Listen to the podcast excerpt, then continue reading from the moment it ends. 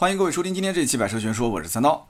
前两天呢，看到一条新闻啊，也许很多朋友应该也注意到了，那就是银监会公布了关于实施车险综合改革的指导意见。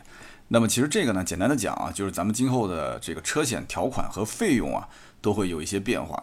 那么大家可能也是比较关心啊，就是说这个相关的指导意见出来之后，什么时候改啊？那么改完之后的费用到底是往上调还是往下调？那么同样的这个赔付的额度，今后的费用到底会不会变？那么同样的保费，那么价格不变的情况下，保险的范围到底是变多还是变少？今天这期节目呢，咱们就好好的聊一聊啊，就是咱们今后买车险可能会有哪些变化。目前来讲，其实中国的私家车的保有量在两亿多台啊，我看了一下相关的数据。那么我们听友当中呢，也是大部分的听友都是有私家车的，对吧？可能都不止一辆。那么与此同时呢，这两年整个的汽车销量呢，虽然说是下滑啊，在这样一个大背景，但是呢，每一年的新车销量至少也是在两千多万辆。而且呢，很多人也都不是说首次购车了啊，很多人都是增购或者是换购，所以说这个车险啊，其实整个市场应该说是千亿级啊，甚至是万亿级啊。目前我看到的数据是八千多亿的一个市场，非常非常的庞大。那么对于老百姓来讲的话，虽然说这个市场很大，但是呢，买车险的时候能叫得出名字的保险公司其实不多，也就那么几家。那比较有名的像是人保、平安、太平洋，对吧？如果你再往下扳着手指头数一数。那基本上你也数不出什么名字来了，可能有一些地方性的小保险公司，还有一些其实很大，但是听名字呢，感觉像是小保险公司，是吧？那么呢，也有消费者，他可能知道这些保险公司，小的一些保险公司，但是呢，你去问一下他的保费啊，本来是指望说名气不大嘛，那价格就便宜一点，但是哎，算出来的价格其实跟大保险公司也都差不多，所以呢，就没什么人愿意去投保这种小保险公司啊，就担心他这个理赔方面啊可能会困难一些。理赔的周期、时间，包括异地出险啊这些东西，大家都不是特别了解，所以呢，那就买大的嘛，就不买小的。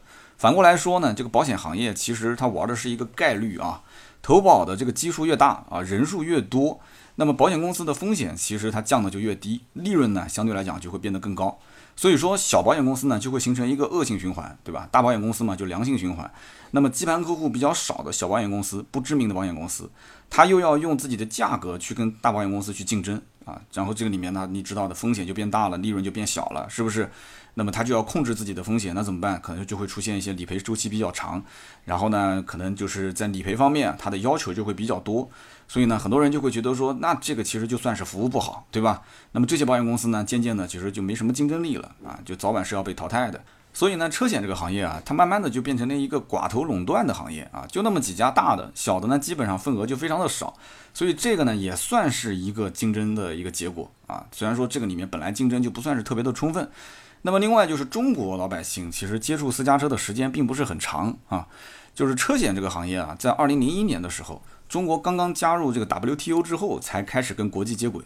所以，我们身边有没有在两千年之前买车的呢？我相信应该还是比较少的啊。绝大多数的家庭，普通家庭的话，那肯定都是两千零一年都算早了。很多我估计，你像我们家，我就是二零零六年之后才买的车。那么，在整个的那个年代，中国的汽车保有量，两千年、两千零一年的时候才多少台车？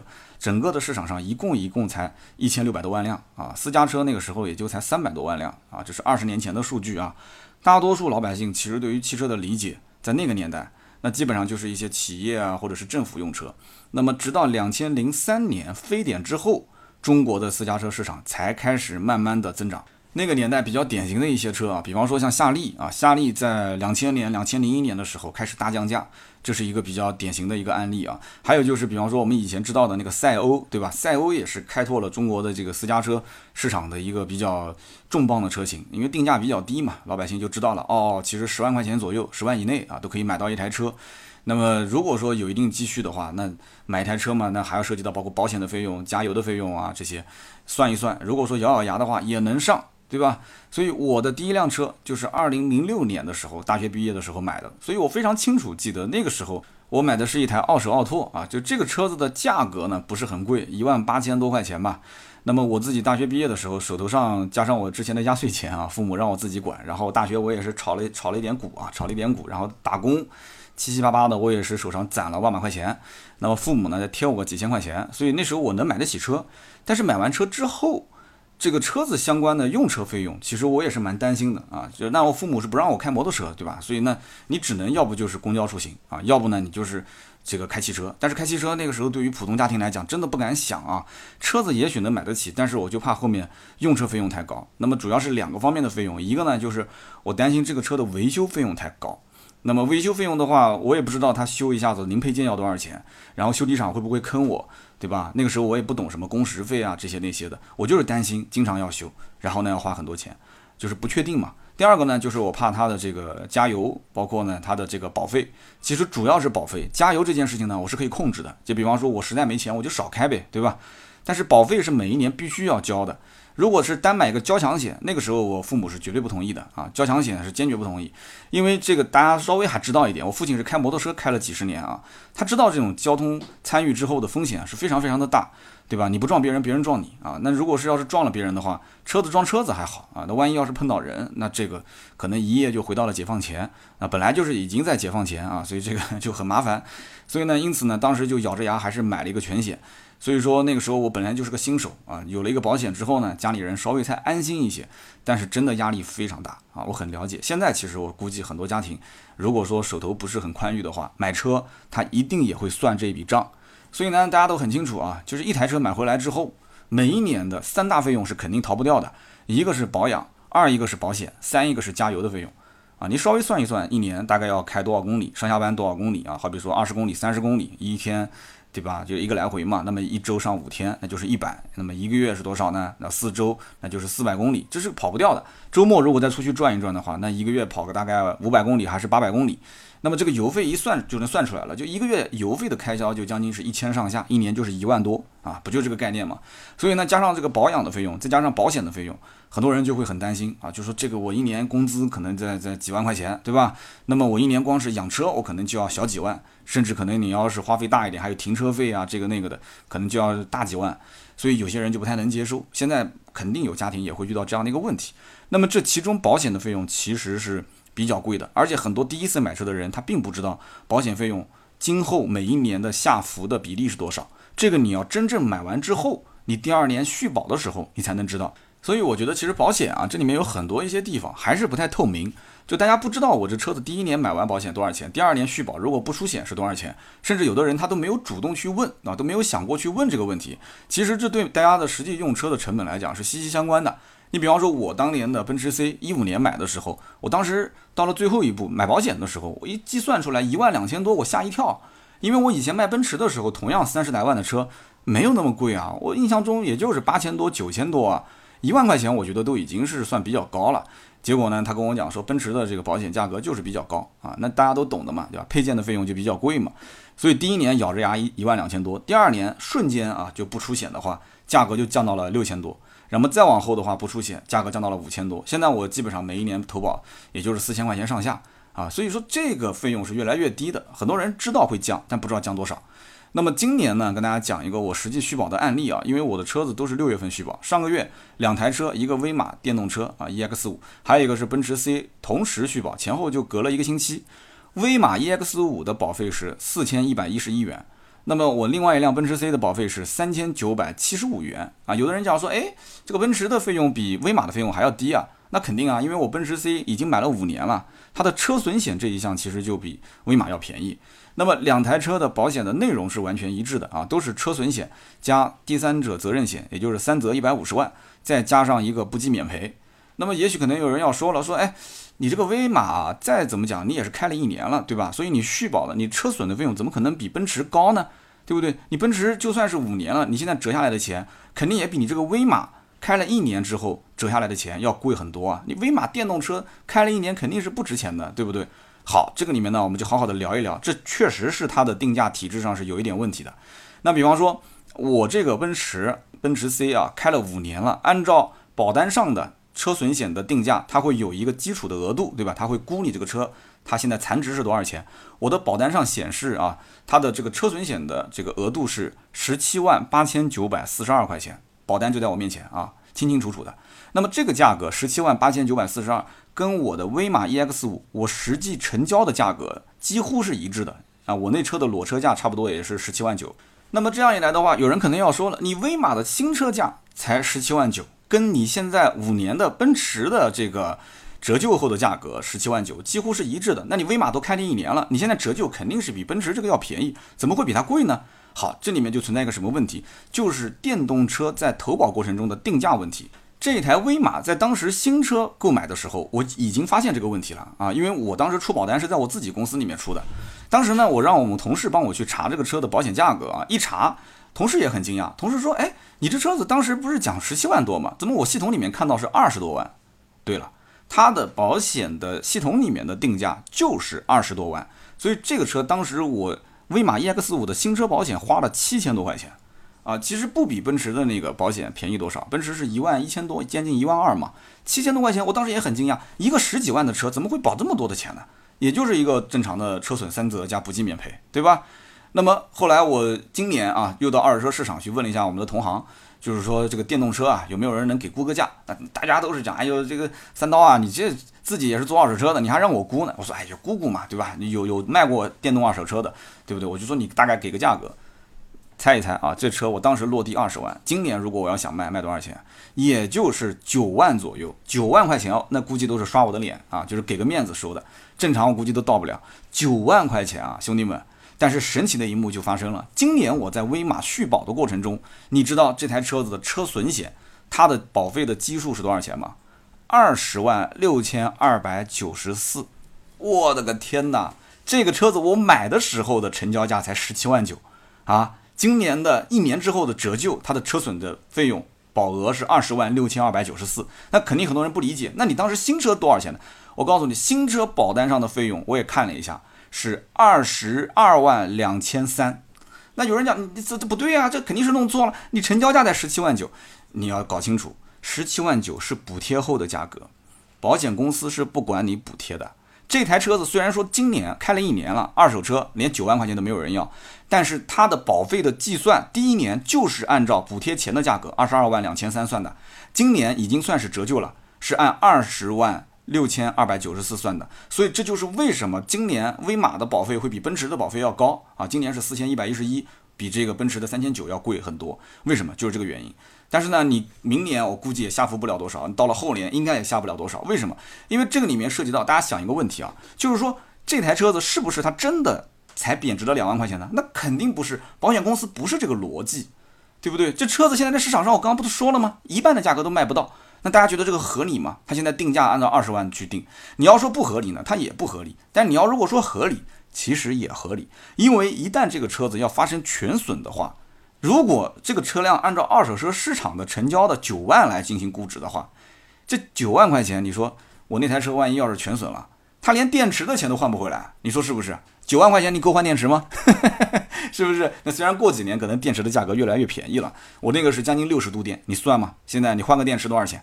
所以类似这样的情况啊，在现在保险行业里面，其实还是有很多的。啊，我这么一说，大家其实就明白了。那么现如今呢，整体的一个车辆的运行环境也跟以前不一样，对吧？现在的包括车辆的主被动安全也是越来越丰富了，而且很多的一些车虽然很便宜，十几万，你要比方说我们中国品牌，那基本都是标配或者说是中配以上都是已经配备了。那么你像我家里面的两台车啊，它都是有包括像什么主动刹车啊、车道偏离预警啊、盲区监测啊等等这些功能。所以呢，它这些功能在我实际使用过程中。它是非常非常实用啊，会帮助我去避免很多次的一些啊可能碰撞事故啊、喷擦的事故啊，啊很好用。所以呢，随着私家车现在越来越普及啊，这些功能也是越来越丰富。再加上现在的这些新手司机啊，他其实增速也是在放缓，对吧？现在大家都知道的，九零后比八零后出生率要低，零零后比九零后出生率要低，人口基数本来就少。这些人呢，有的现在大家都知道，有的九五后，你去看一看，他有的都不愿意买车，买什么车啊？出门就打车呗，对吧？网约车、专车不就行了吗？那么因此呢，新手司机的这个增速减缓啊，对他的整个的理赔环境啊，也会产生一些的变化。那么在除此之外，现在的整体的这个中国市场是移动互联网很发达，对不对？有人讲说这个互联网跟这个有什么关系呢？哎，有关系的，这是叫做参与交通的文明程度。就老百姓通过啊看国内外的一些视频啊图文啊，他就能了解到哦，原来这种是不文明的驾驶行为哦，原来那种是文明的驾驶行为哦，原来这样的话风险更大哦，原来那样的话就是风险更小。以前是没有那么多的互动，没有那么多的长视频、短视频的刺激啊，没有那么多的一些图文的讲解。那么现在的话，大家都知道的啊，就文明都是在富足之后才产生的。所以说，你看现在路上开车不文明的现象还是越来越少的。再加上相应的法律法规啊，你比方说很多的城市，对吧？你必须要在人行道的前面看到有行人要过的话，你得停一下，要不然就得罚款。以前像这些规则也没有实行的那么严嘛。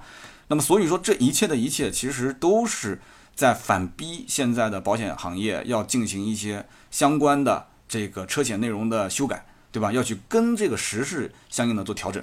那么大家其实也都很清楚啊，就是新车上路，这个交强险肯定是要买的。那么交强险的赔付额度是多少呢？其实现在目前啊，它的上限是十二点二万啊，这是交强险的总责任它的限额。应该讲这个额度是非常低的。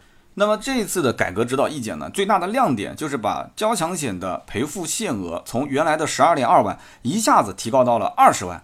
啊，这个应该讲说还是比较给力的，还是比较给力的。但是这只是个意见啊，不知道最终是不是真的是按照这样来实施。那么以前的十二点二万是怎么分别去赔呢？那么首先就是死亡伤残，也就是说这个比较严重的事故啊，死亡伤残赔付上限十一万，医疗费用那就是把人撞伤了啊，去看病的费用，医疗费用限额一万，财产损失，财产损失就是把别人的车子给蹭了啊，赔付的限额是两千块钱，所以加在一起是十二万二。那么这次改革不是拉到了二十万吗？二十万是怎么分配的呢？死亡伤残从十一万一下子提到了十八万这个应该讲提的还是比较凶的啊，加了七万块钱。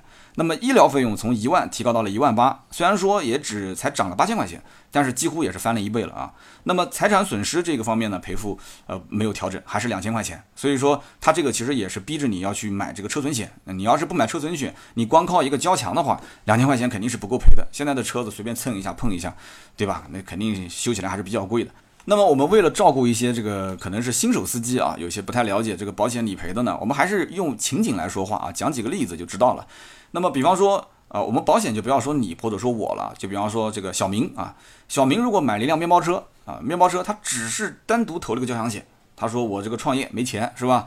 那么他如果说在路上，小明在路上把一个人撞死了啊，这个可能是比较极端的这个案例了啊，撞死了，那么他的整个的赔付啊，不管是他是有责还是无责，他多多少少是要赔付的。那如果是有责就不用说了，有责你肯定是要从你的保险上去赔。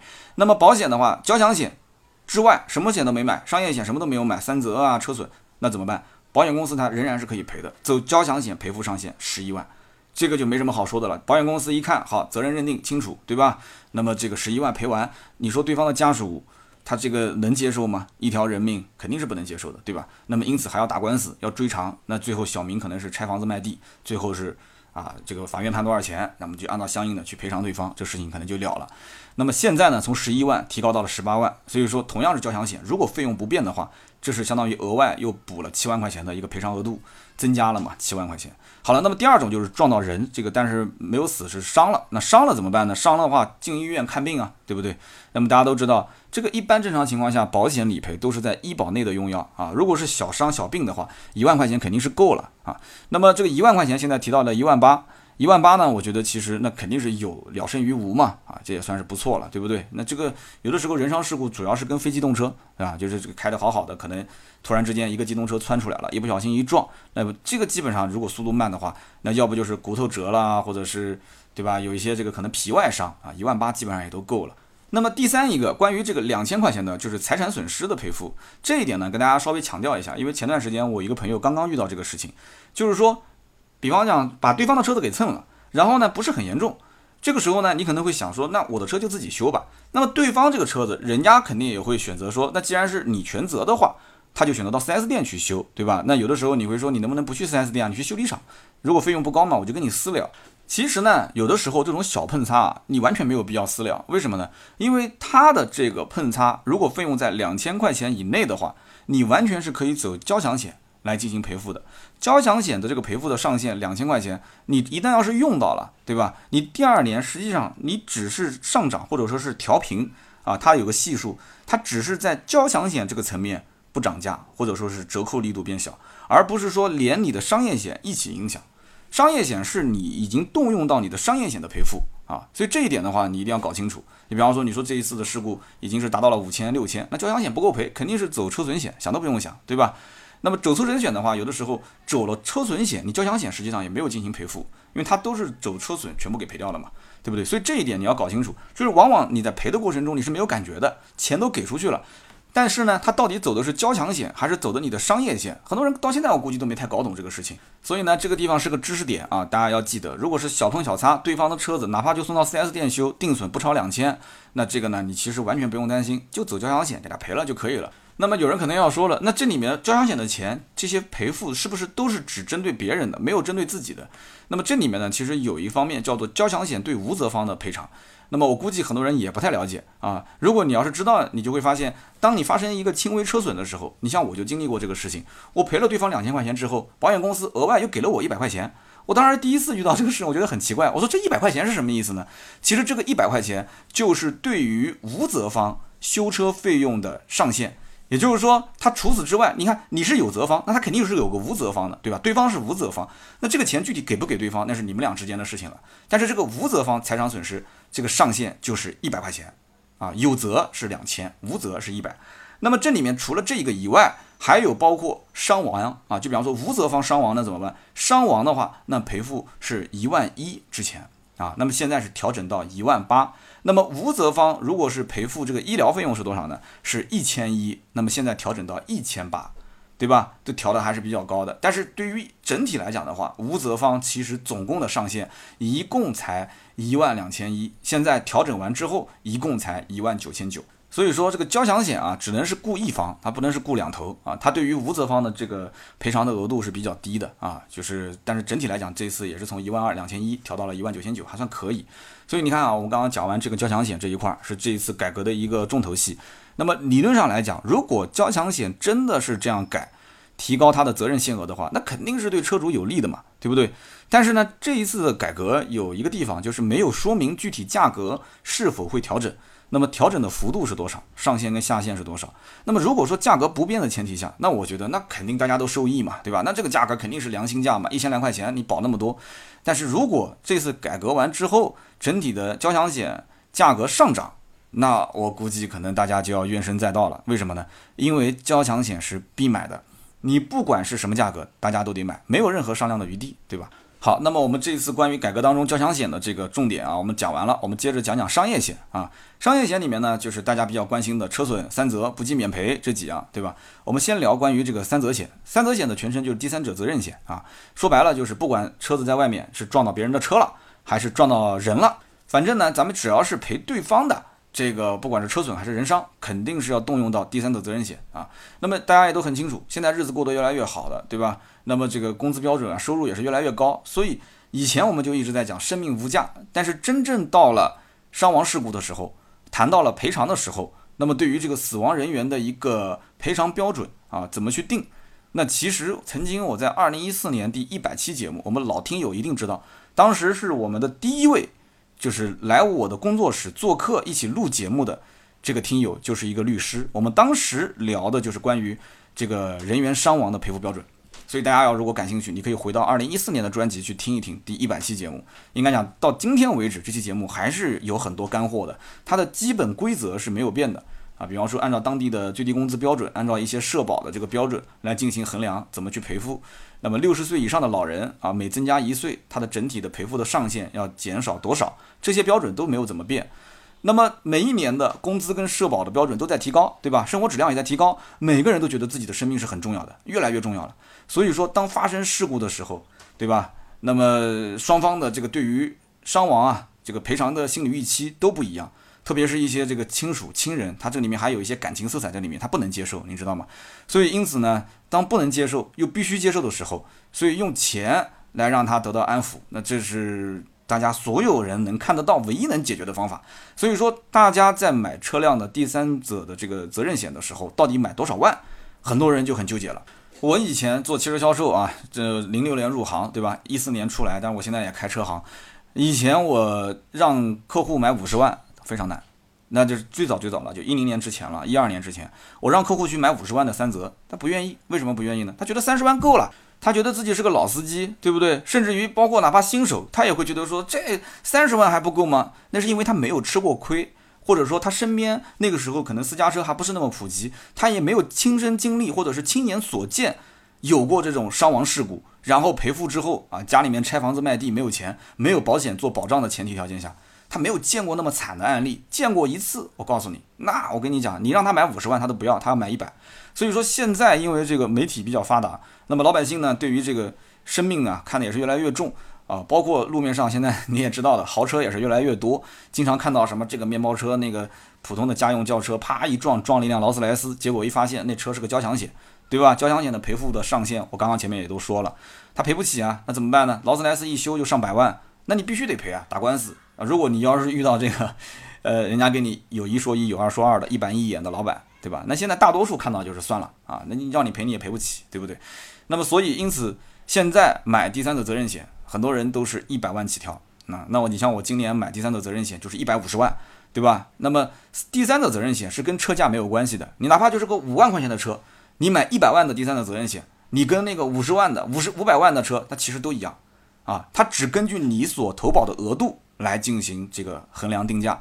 所以说现在很多人是一百万的，那么一百五十万呢，两百万、三百万呢，每跳一档就要多几百块钱，啊，这几百块钱，那有的人觉得说不值啊，说这个你看我，对吧？一百万也够了，我都为什么多花好几百？但是呢，你再想一想，几百块钱买来的是一年，保险公司多赔你五十万，保险公司多赔你一百万。对吧？你多花个一两千，所以这样一来的话，有的人他就会觉得还是划算的，那就看你的心态了啊。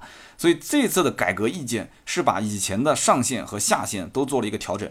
以前的第三者责任险是从五万到五百万啊，但是实际上你真正到投保的时候，保险公司一般不会让你投五万的，三十万以下的保险公司一般都不接单了啊。他有这个赔付标准，但是他不接，哎，他这个也其实蛮霸王条款的，我就遇到过这个事情。但是呢，你要如果是想买多一些，那他肯定是欢迎的，对吧？那以前的封顶是五百，现在封顶是一千万啊！你要是觉得说你住在一个超级豪华的小区，周边的车子出门都是五百万以上的，那我建议你还是买个一千万的比较好啊。那么第三个责任险讲到底，它其实就是给你保驾护航啊，防止呢发生一些比较重大的赔付。那么这样一来的话，可能这个就一夜回到解放前了啊！就这个呢，多花点钱，我觉得也是值当的。那么不仅如此，这一次的这个改革意见还把商业险的主险的保障责任呢是扩大了。这个听起来可能比较绕啊，我们讲的简单易懂一些。也就是说，关于车损险的这一块啊，大家注意听啊，因为车损险基本上是大家必保的。那么我身边会遇到一些什么样的情况呢？就比方说有一些买超豪车的，你比方说啊，之前像买这个兰博基尼的 LP 七百啊，像买这个宾利的慕尚、劳斯莱斯的幻影啊，这些车子都是五六百万、七八百万以上的。那么一家保险公司有的时候它不一定啊，它愿意去单独承担这个风险，它可能会联合两三家公司一起啊来承保。那么对于车主来讲的话，这笔保险的费用其实也是不低的啊。那我之前带朋友去买超跑的话，那基本上都是二十万往上走啊，有三十多万的也有，四十万的也有。所以说，像这个车损险啊，对于这种超豪车，那也不是说所有的保险公司都敢或者都愿意去接单的。那这里面就出现了一个非常有意思的现象。那么大几百万、上千万的超跑、超豪车，保险公司也不太愿意接。那么下面那些便宜的，可能就是十来万的车，保险公司呢其实也不感兴趣。那么这里面真正的大肥肉在什么地方呢？就是三十万到五十万这个市场。这个市场里面的客户呢，相对来讲，它的价格的敏感度啊，没有像十来万的车主那么高。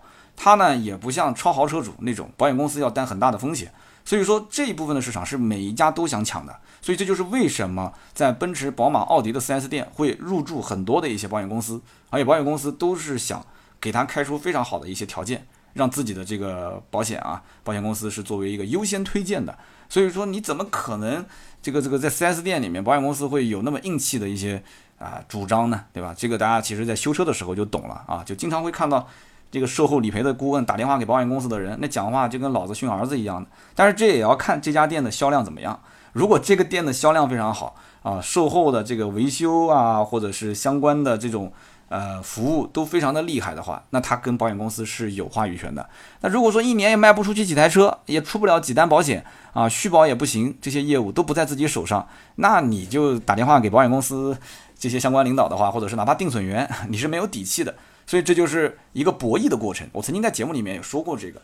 那么这一次的这个车损险呢，也是做了一些啊改革方面的意见和要求。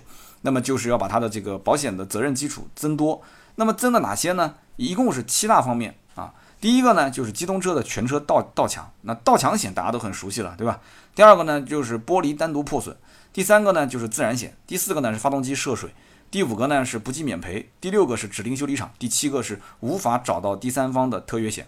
那么我相信老司机一听这些保险内容都觉得不陌生啊，对吧？但以前本来就有，怎么叫做新增呢？其实呢，这个我要强调一下啊，这个改革意见呢是要把这些内容全部放到车损险里面去，大家听明白没有？就是以前这些内容都是车损险买完之后还需要单独额外的去投保的，现在你要如果这次意见要是接纳啊，正式执行的话，不需要了，你只要买车损，上面的七项全都有，那有的人就开心了。对吧？这手已经开始举起来要拍掌了。你先不要着急，你听我先把话说完啊。虽然说你买了车损险，这七项保险就不用再买了，但是呢，保险公司不是慈善机构啊。还是那句话，目前是对定价它没有相应的指导意见。所以呢，我个人觉得啊，这保险公司它是有精算师的，羊毛肯定是出在羊身上。所以今后这个车损险的费用到底是会在第一年直接给你上调，还是说第一年我们就先不要调了？对吧？就省得这个羊毛薅得太太厉害了，这个大家会叫。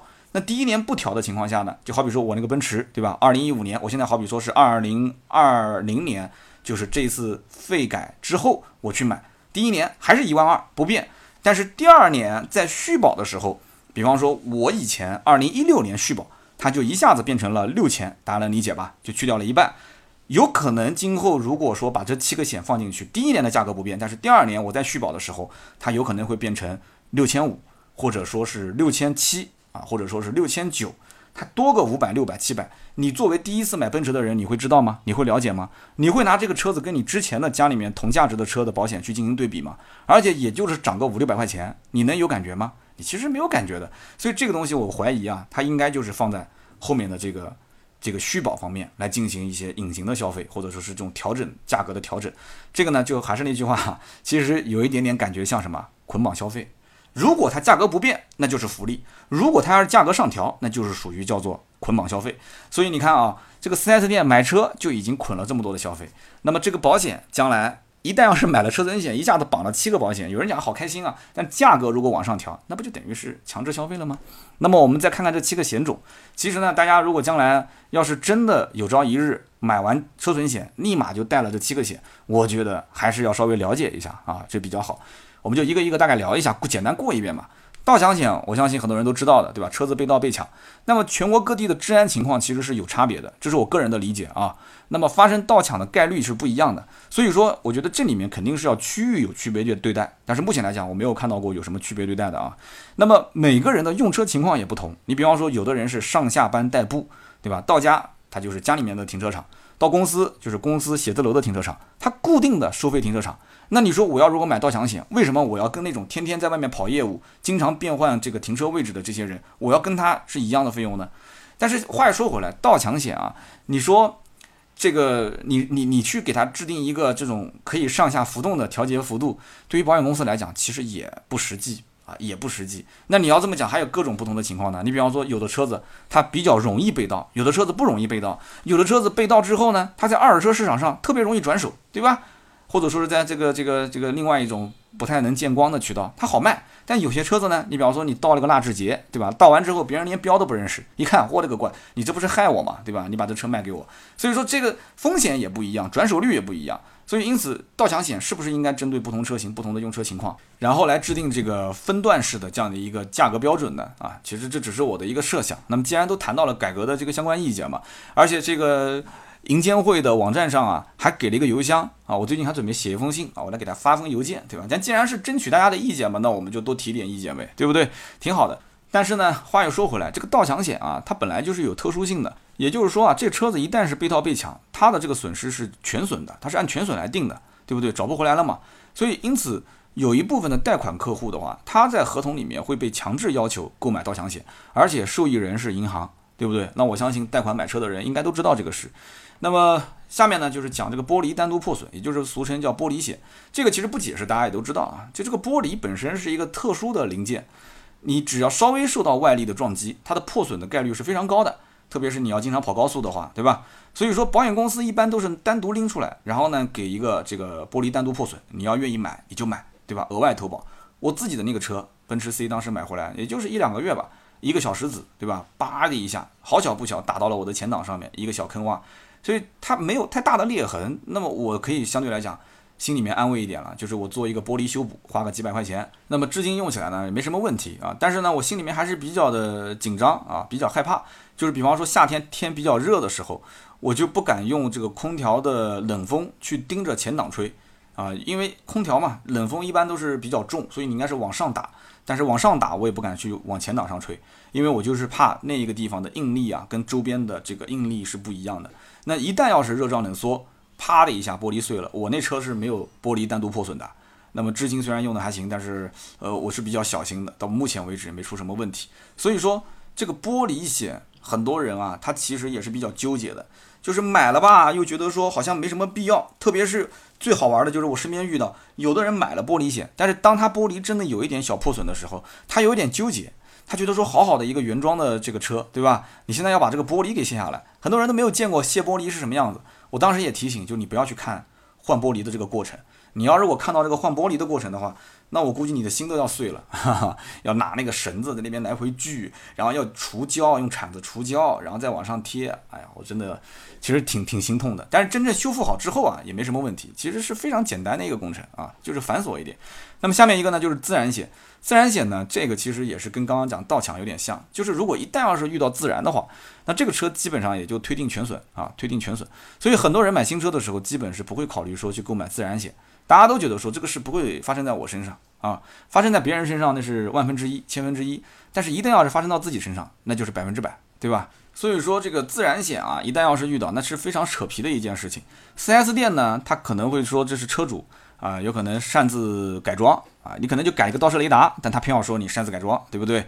那么或者说是你保养不当啊，或者是使用不当啊，也可能你在外面自己换机油了啊，或者是你自己怎么样怎么样了，这都说不清楚的啊，你双方得互相举证。但是谁会想到有一天自燃的呢？就是真正自燃的话，那谁能举证说自己没做过对这个车子，比方说贴个膜啊、改个装啊什么的？有人讲说贴膜怎么跟自燃也有关系呢？我跟你讲啊，你但凡对这个车子在原厂出厂状态下，做过任何的变化，等到有一天自燃的时候，我跟你讲，那 4S 店或者是厂家会找出一千一万个理由来说，啊，这就是你当时因为这么干的，所以这有可能会引起自燃。他不会说真真真心诚意的去找他真正自燃的原因。第三方的鉴定机构目前其实也不完善，所以打官司是非常非常难的。那么最后大多数的这个主机厂和店里面一般都是象征性的赔一点点。对吧？然后双方呢就和解就了事了，就拖嘛，就所有的自然的这个解决方法都是拖，都是拖，拖到最后双方都都是拖的精疲力尽了，好坐下来谈谈一个钱就行了，就结束了。所以说，如果自然险能够涵盖在车损里面的话，那这肯定是个好事儿，对不对？那如果说要是涵盖这个保险的话，那车损险你说要不涨价，你说买了车损就有有自然，车损不涨价，你觉得可能吗？你开玩笑，这个赔付都是全损赔付啊，包括刚刚前面那个盗抢也是全损赔付啊。这两个你要不就不中招，一旦要是中招的话，那就是全损。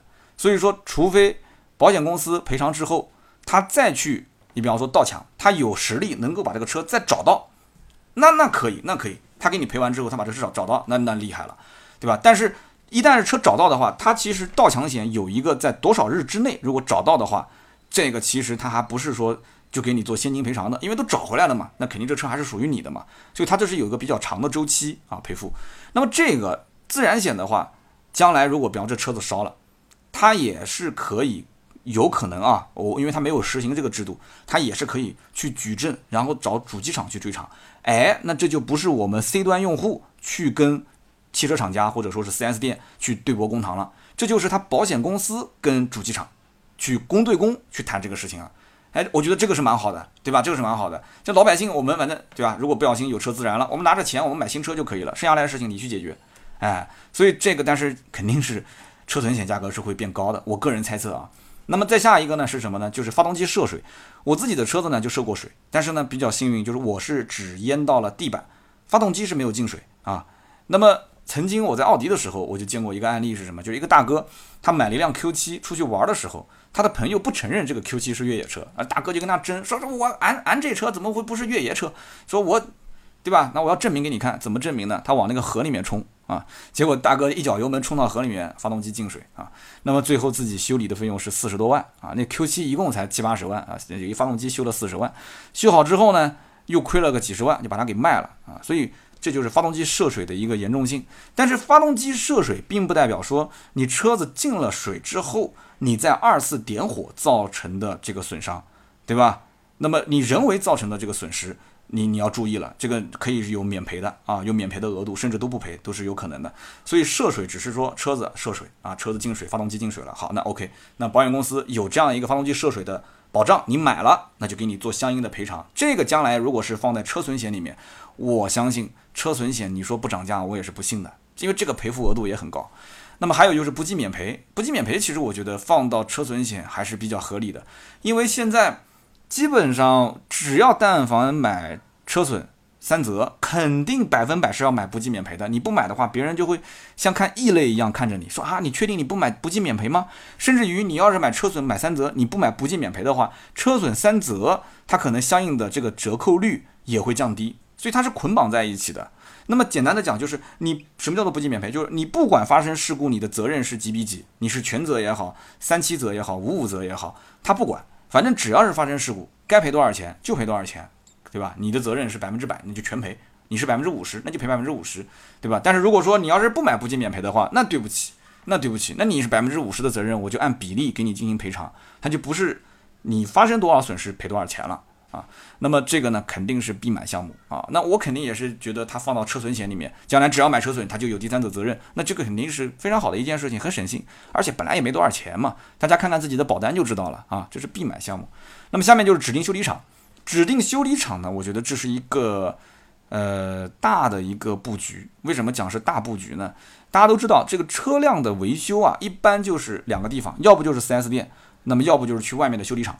这个里面价格是比较就是差别很大的，那么特别是在保险理赔的过程中，如果是你在修理厂修，那保险公司理赔它都是按照这个非原厂件的价格来估，对吧？哪怕你就是说我用原厂件，它其实给估的价格也没有 4S 店的那么高。那么你一旦要是进 4S 店进行维修，它基本上默认全部都是原厂件，全部按照厂家的统一的工时费来进行计算，所以它赔付额度是比较高的。那么这个我刚刚讲的一个是原厂件，二一个工时费，对吧？那么你了解清楚了这个事情之后，你再去反看现在的目前市场环境，4S 店就一定用原厂件了吗？修理厂就一定用副厂件吗？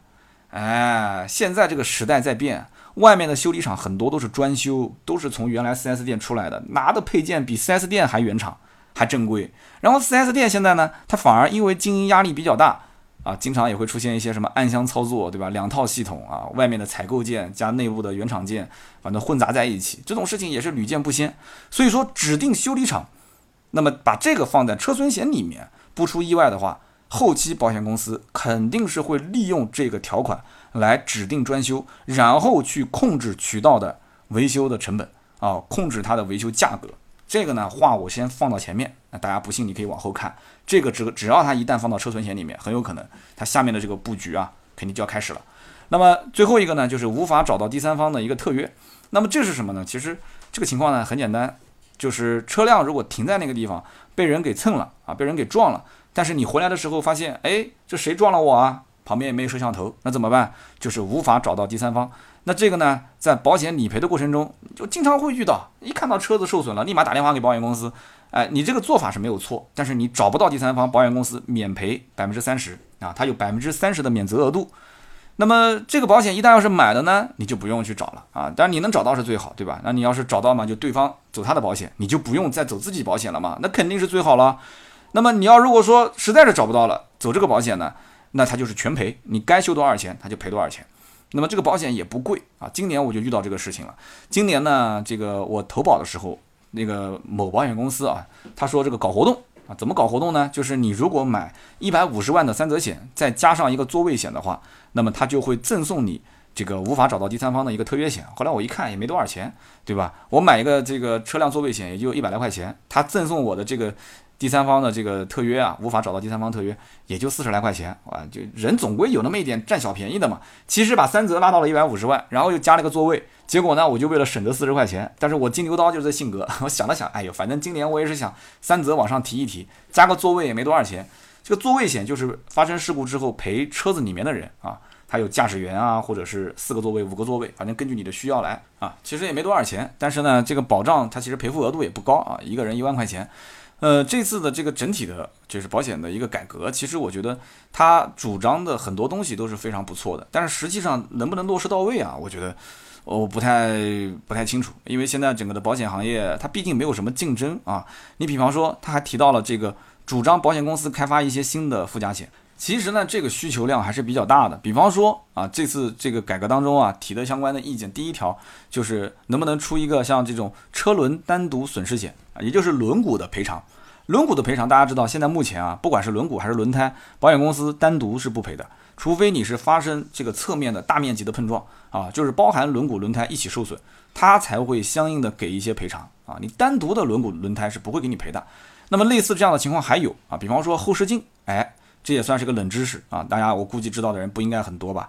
就是后视镜如果要是受损的话，那保险公司，你说我打个电话，哎，跟保险公司讲，我的车子后视镜被人撞了，撞坏了啊！现在一个小耳朵搭在那个地方，我现在要走保险去理赔，保险公司是不会理你的，因为后视镜是不做赔偿的啊！因为这都是属于比较常见的、容易受损的一些部位。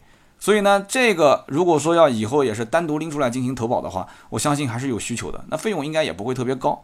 那么还有一些呢，就是像改装件，我曾经节目里面也介绍过，叫做新增设备险啊。新增设备险以前是可以用你这个装潢改装的发票拿来进行投保啊。你发票额度是一万，那就按一万来投保。但是后来很多保险公司啊都不太愿意去承保这个项目，为什么呢？因为价格太混乱，价格太混乱，不好统一定价。而且你到后来真正要是赔你一万块钱的时候，你可能就不去用这个改装件了，你可能就是把它恢复成你原来的原厂件，对吧？中间你还能，对不对？省省下来一笔钱。所以保险公司后来发现这个承保其实意义不是很大。那么还有就是像医保外用药的责任险，这个想法其实真的非常的好。现在如果一旦要是人伤的话，你还天天提心吊胆，就怕这个医院啊下手比较狠。对吧？给这个住院的病人用的都是一些非常好的药啊，进口药或者是一些非医保外的一些用药。那么有了这个就不用担心了，反正不管是人伤住院也好还是怎样，用药用什么都 OK，反正最后拿着发票，保险公司必须给我报，那是非常不错，投保率应该讲非常非常高。所以这次的改革意见啊，应该讲有很多地方都是我看的还是蛮兴奋的。比方说对于无赔款优待系数要进行调整。这个肯定是对很多人息息相关的。我知道我们听友当中很多人遇到小的事故都不愿意走保险，那为什么不愿意走保险？他就是希望来年的保险，如果上一年没理赔，能够续保的时候更加的便宜，这就叫做无赔款优待系数。那么怎么个调整呢？以前的赔付记录是看你上一年，对吧？你上一年如果哎你要是没有发生任何事故，他给你进行调整，他在上一年的投保额度的这个基础上给你下调。现在是调整到三年之内。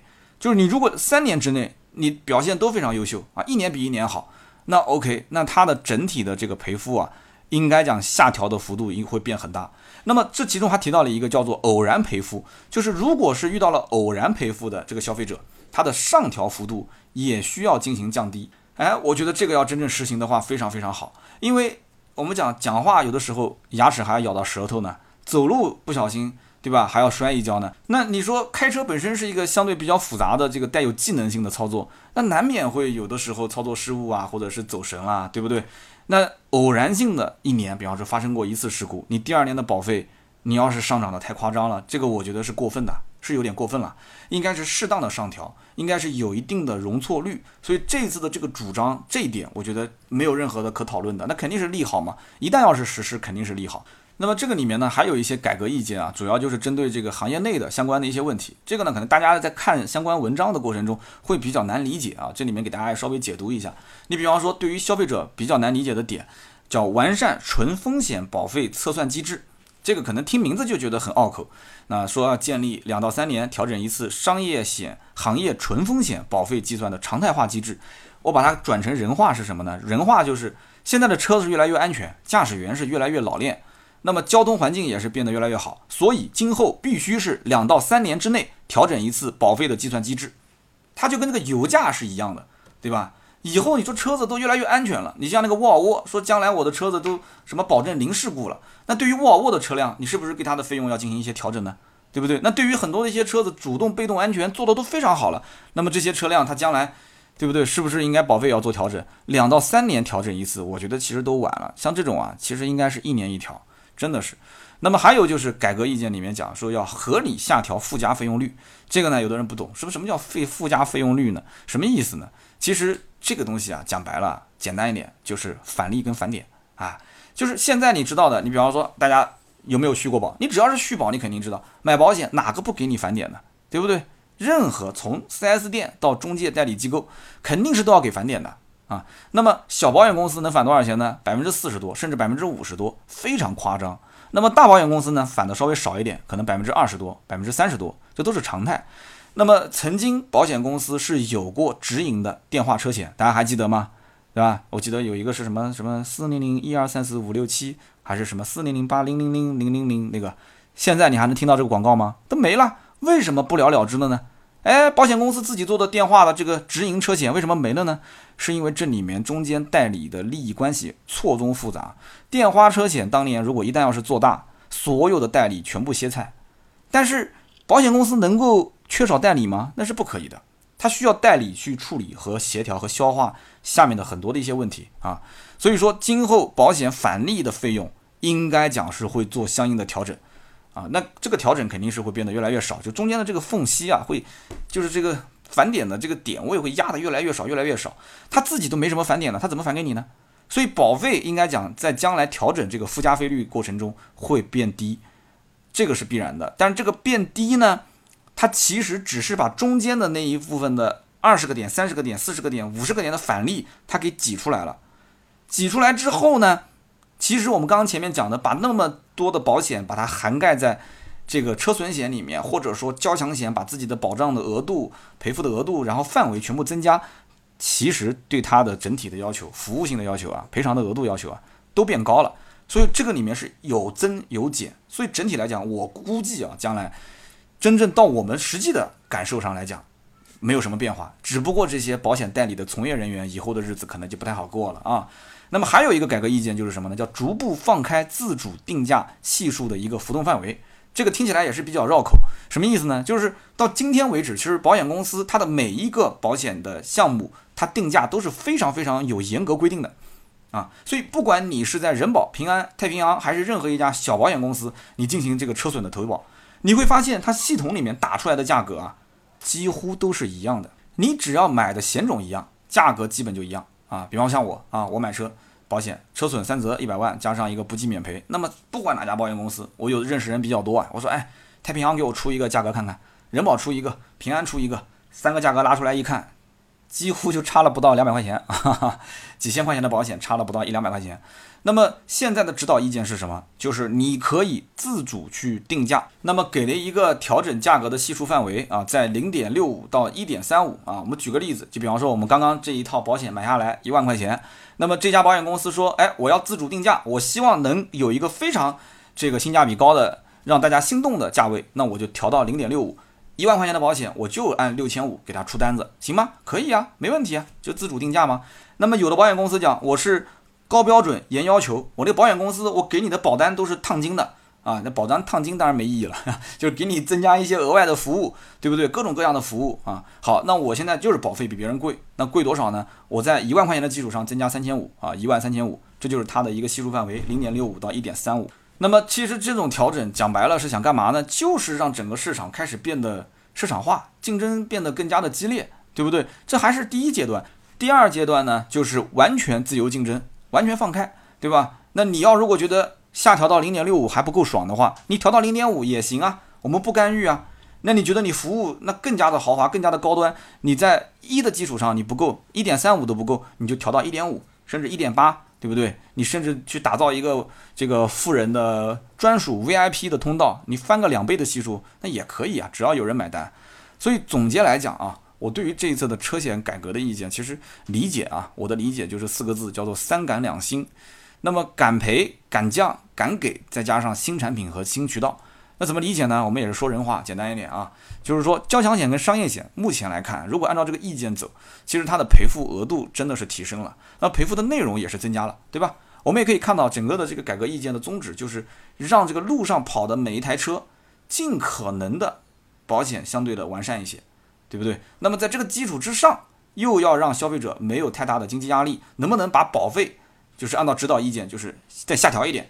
这里面最关键就是去挤压它中介的这个代理的相关的费用。那么同行业之间也是鼓励互相自由竞争。那么也是让今后的无赔款的优待系数能够调得高一些，对吧？让大家续保的过程中变得更便宜，然后再让保险公司推出各种一些增值的相关的一些附加服务，对不对？创新的一些产品。那么今后呢，大家就互相去比啊，就看一看这个是不是哪个价格好，哪个服务好。保险公司其实在现在来讲的话，存在感是比较低的。就是大家不在赔钱的那个时候，他不会去想到保险公司对于我来讲还有什么其他的服务，对不对？虽然说其实现在保单上也有什么带你去年检啊，去呃包括救援啊、大店啊什么这些，但是很多人都没想到去用它，对不对？今后一旦要是白热化竞争的话，那就不需要你说还想不想得到了。那保险公司天天黏着你，问你，哎。呃，先生你好，你今年还有三次的这个免费的呃代驾服务啊，我们今年还有十次的免费的救援啊，还有二十次的免费洗车啊，天天发短信给你，天天哄着你，就生怕你第二年就不选他们家，对不对？即使是免费的服务，也要让你用啊，用完了你就黏着他了，对不对？所以今后一旦要是竞争到这一步，保险公司如果说增值服务能到这种位置的话，那这个车主的春天就真的来临了，对吧？那么正是因为目前来讲的话，现在没有什么太大的竞争。你想八千多亿的一个市场啊，几乎是万亿的市场，说来说去就那么几家，那么所以就导致现在的车险公司没什么兴趣去开发更多的新产品，去刺激消费者，对吧？今后一旦啊，如果说竞争加剧了，各类的车险新产品层出不穷，大家呢都可以按需投保，那么价格变得越来越亲民，越来越便宜，那当然是更好了。所以在目前像现在这种就移动互联网的这种背景之下，我觉得很多人还是不知道续保该去找谁，通过哪个渠道。一会儿呢，4S 店打电话过来问说你要不要续保啊？一会儿呢，又是那种陌生的代理公司打电话问说，哎，你要不要续保啊？我每一年都会遇到这种情况，对不对？你但凡过生日的时候发短信，第一个给你的那都是惦记你口袋里钱的人啊！哎呀，真的想想看挺悲凉的。那么今后如果说利用这个线上多元化的一些渠道，那你让消费者能放心的去买保险，对吧？那么在线上选购呢也很轻松，那么买起来也很放心，价格也很透明，那肯定是件好事啊。而且再说一句，这是一个八千多亿的市场，今后肯定是万亿的市场。你说像 BAT 这些公司哪个不想要啊？那为什么现在这些平台上其实也有入口是可以去投保的，对吧？你要真的把支付宝打开，你也能看到里面有投保的这个渠道。但是有多少人真的是通过支付宝去下单买保险的呢？大家为什么还是通过那些啊什么中介代理啊，然后给返点啊这个渠道去买呢？那不就是那么一点事儿吗？对不对？所以就是讲起来，还是管理各方面有不太这个正规的地方。对不对？所以今后呢就要做调整。这一次的改革呢，应该说整体的给的意见还是非常务实，非常非常不错的。那么以上呢就是今天这期节目所有的内容，感谢大家的收听和陪伴。那么这一次呢，关于这个银监会公布的关于实施车险综合改革的指导意见，也是帮大家稍微的解读了一下啊，我的一些理解。那么我相信呢，听友当中有很多也是保险从业人员，如果有我讲的不到位的啊，说的不对的地方，大家可以刊物啊，也可以去在我们留言区去补充。那么这次的这个车险改革，我个人理解啊，只是大幕刚刚拉开。那么我看到很多小伙伴啊，也是 留言特别有意思，讲说我最近的车子马上要买保险了，要到期了，是不是要等这个新方案出来再投保啊？是现在买划算，还是新方案出来买才划算？其实我想讲的就是，你等这个新方案出来，我估计你的车子可能都二保了啊，甚至可能都已经要换下一台车了。这只是给一个指导意见，真正落实还是要花很长时间的。总体来讲，这次的意见真的我觉得还是不错的啊。但是这个意见呢，只是个意见，也就相当于是高考之前老师划了一下考试范围啊。这个学有余力的同学呢，可以超纲啊；没有学习能力的，或者说学习能力一般的呢，你就在这个范围之内简单调一下就可以了。它只是个意见，所以今后的保费如何变化，保险公司呢是怎么去调整啊？就着上限下限去调还是怎样，还是有待观察。但是无论怎么讲，我觉得有一句话还是要送给大家，肯定都是受用的，那就是开车出门呢都要开开心心的啊，不要有什么怒路症啊，那么安安全全的开车比什么都重要，对不对？好的，那么欢迎各位收听今天这期节目，也欢迎在我们的节目下方留言互动啊，聊一聊自己买新车保险续保或者是保险理赔过程中遇到的那些事儿啊，你可以吐槽，你也可以分享你的故事，留言评论是对我最大的支持啊，我也会在节目的下方抽取三位，赠送价值一百六十八元的芥末绿燃油添加剂一瓶。今天这期节目呢聊得有点晚啊，就是上线时间有点晚，实在是抱歉，因为白天带孩子出去上课啊，大家多多理解，好吧？那么下面呢是关于上期节目的留言互动环节。上期节目呢我们聊的是路虎卫士，这个车呢，肯定是少数人比较了解，而且是少数人了解就了解得很深。那么多数人呢是不了解，只要是不了解，那可能都不知道这啥车，所以就会出现两极分化比较严重的情况。我很担心这个评论区会凉凉。没想到呢，我呼吁了一下，大家很给力啊！上期的节目留言应该已经破四百条了吧？非常非常感谢啊！对于我们主播来讲，其实也没什么追求啊，就好好的做节目，然后呢，多多呢跟大家互动。那么这次呢，我出了三条，其中我看到有一条很有意思啊，叫做郑州忠实粉。郑州忠实粉讲说，三刀说了啊，我们这个听友当中百分之九十都买不起这车，而不是说我们不买，所以大家品啊，仔细去品。这个上期节目呢，我在讲这句话的时候，它不在我的稿子里面，这个可能有的时候一不小心啊，就说出了心里话。这个卫士呢，因为它刚开始首发的那一款是九十多万，接近一百万。我要如果说我的听友里面百分之九十都买不起，可能有点伤心啊。但是这是事实，这是事实。九十多万的车子，你真会去买吗？啊，就我们车友聚会也不是没聚过，像我们平时大家在一起聊天啊什么的，群里面我们都能看得见啊。哪怕就是人均一辆七幺八，七幺八也就个六七十的车啊，还没到九十，所以。啊，我们不要去 那么去掰扯这个事情，其实是说错了。那句话应该是我们中间百分之九十多的人是不会买这个车啊。这个相当于你帮我看那个雾啊，可能我一不小心说快了，说百分之九十的人其实都买不起。好了好了，不解释不解释，解释就是掩饰。那么谢谢这个郑州忠实粉啊，还给了我一次解释的机会。那么下面一位听友的名字叫做三十 V 零零，他说三刀啊，我来补充一个你遗漏的这个科普信息，就是你说的这个阿尔卑斯之光的那个后窗啊。大多数人觉得这是多此一举，其实不然。这个原理呢是仿照游艇啊，仿照游艇上面土豪玩的那个小游艇后面有俩小窗啊，小后窗，所以这个小窗呢是体现路虎的一个豪华感，所以一直被保留了下来啊。想不到有一天给三刀的节目也做了一个科普，说这个，但是我脑子里面想的都是芥末绿的样子。其实呢，这个我当时是想提一句的，但是呢也不在稿子里面，所以就没说了。就是在我之前的节目《发现运动》上市的时候，我曾经就提到过关于这个利用游艇上的这样的一个仿造的设计来提高它的豪华感是有的。所以呢，我当时就在想，呃，我当时读到这一段的我的这个手稿的时候，我在想要不要加一句，想算了就不要加了，因为它这个节奏也比较快，所以当时读到这一段的时候我就直接跳过去了。谢谢你的补充，非常感谢。下一位呢叫做 ZJS 九四零九幺六，他说三刀啊，我还真觉得。就是你说到关于这个吉普牧马人啊、路虎卫士啊、大 G 啊三个车型的潜在用户不重叠这件事情啊，我不太同意。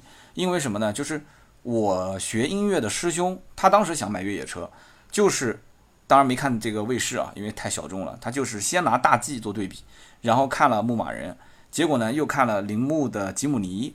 他说：“你看这三个车子价位完全就不一样，对吧？但是对他来讲就是喜欢就好啊。”所以他不一定要买价格最便宜的，也不一定买最贵的，他反正就是喜欢买完之后能够再稍加改装，然后把钱花进去，就当做是个玩具，他玩的开心就可以。他对价格不敏感，所以他最后是买了一个牧马人，对不对？喜欢哪个就买哪个呗。即使买完之后就后悔了，那又怎样？对他的生活其实不会造成什么影响，反正他家里有很多的车。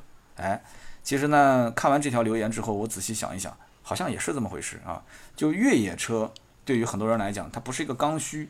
家里面有足够多的停车位啊，钱呢也足够的充裕，那么买一台玩一玩，对吧？还加上你要有足够多的时间，那么自然而然的话，这个也就不存在什么价位的问题了，对不对？好玩有乐趣，那不行的话，我先买个吉姆尼玩玩呗，对不对？玩一段时间卖掉，我再换个牧马人呗。